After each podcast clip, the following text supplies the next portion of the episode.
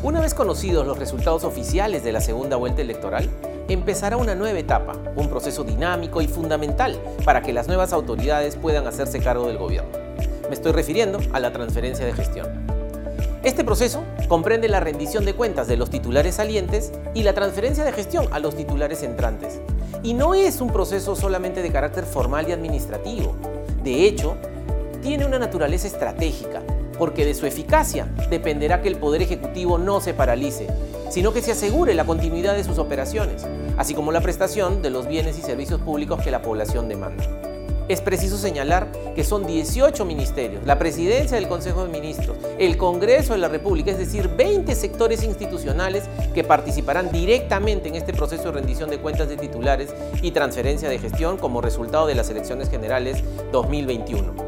Estas entidades gestionan alrededor de 122 mil millones de soles al año, lo que representa más del 60% de todo el presupuesto general de la República, a través de 143 pliegos presupuestales y más de 320 unidades ejecutoras presupuestales a nivel nacional.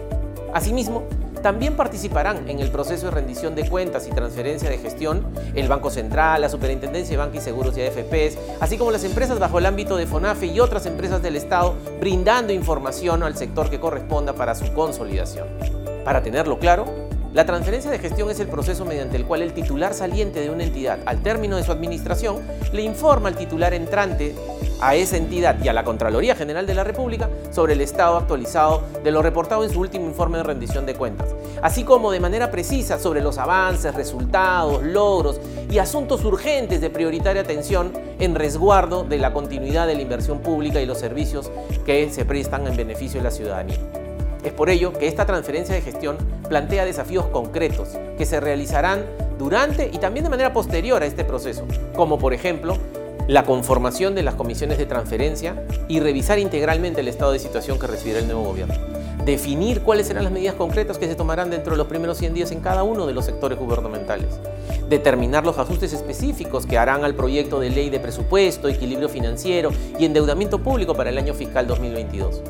decidir los cambios de funcionarios en puestos de confianza, en los puestos clave, para lo cual deberá disponerse de equipos técnicos de reemplazo o renovar la confianza a los funcionarios públicos existentes, entre otras materias. Si este proceso no se lleva a cabo apropiadamente, pasarán valiosas semanas, incluso meses en algunos casos, hasta que el nuevo gobierno tome realmente el control de las operaciones del Poder Ejecutivo, lo que ocasionaría que muchas actividades y proyectos se ralenticen o paralicen y eso significará muchas oportunidades perdidas en un grave contexto de pandemia por la COVID-19.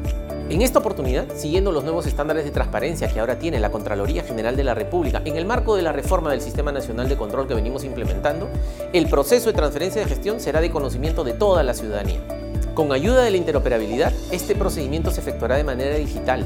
y esos archivos electrónicos estarán disponibles a fin de promover el control social y brindar información a todos los actores del ecosistema de control para vigilar juntos que este proceso se ejecute apropiadamente en beneficio del país.